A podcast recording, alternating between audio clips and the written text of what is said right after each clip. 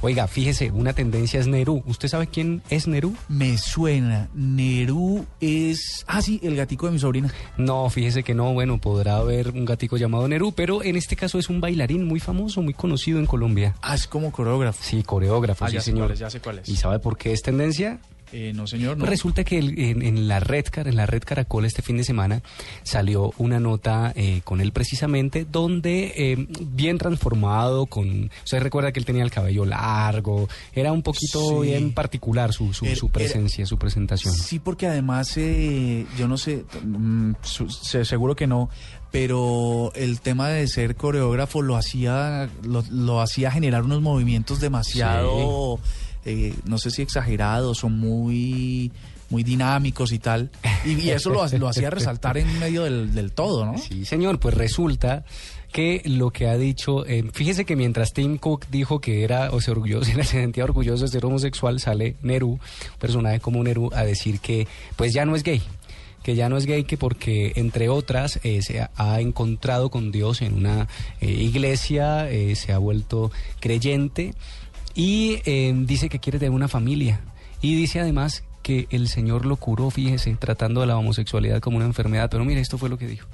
no tengo ninguna relación eh, homosexual, digámoslo así, porque esa es la verdad. Dios me dijo, tienes que decir tu testimonio, si yo te curo es para que lo digas. Y el que cree en mí se salvará. Yo creo que me salvó, o sea, de tanta desesperación y de tanta agonía que ya tenía. eh, de igual no, no, no, no, no me estoy arrepintiendo de todo lo que hice porque tenía que vivirlo para llegar a este momento. Dios eh, eh, cogió a Adán y le quitó una costilla para acompañar al hombre.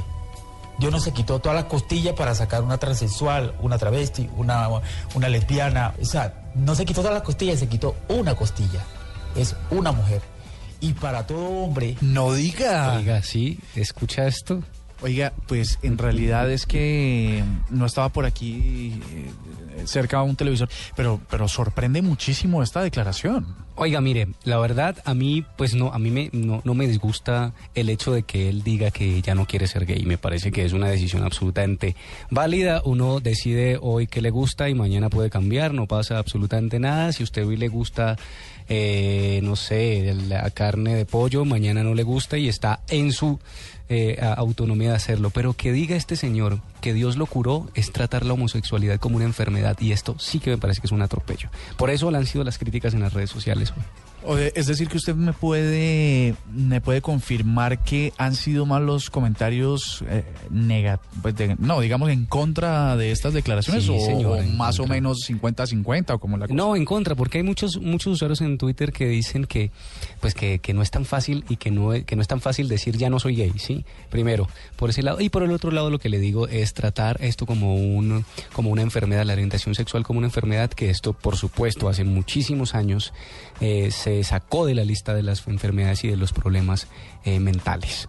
Así que eh, la orientación sexual es una precisamente una, una orientación sexual y no necesariamente es una enfermedad, por, por ende no se puede curar, ¿sí? Sí. Pero bueno, yo creo que eso hace parte de, la, las creencias, de la cómo, cómo se manipula el, el conocimiento, cómo se manipula las conciencias de las personas y bueno, ahí está para que usted piense lo que quiera. Pero más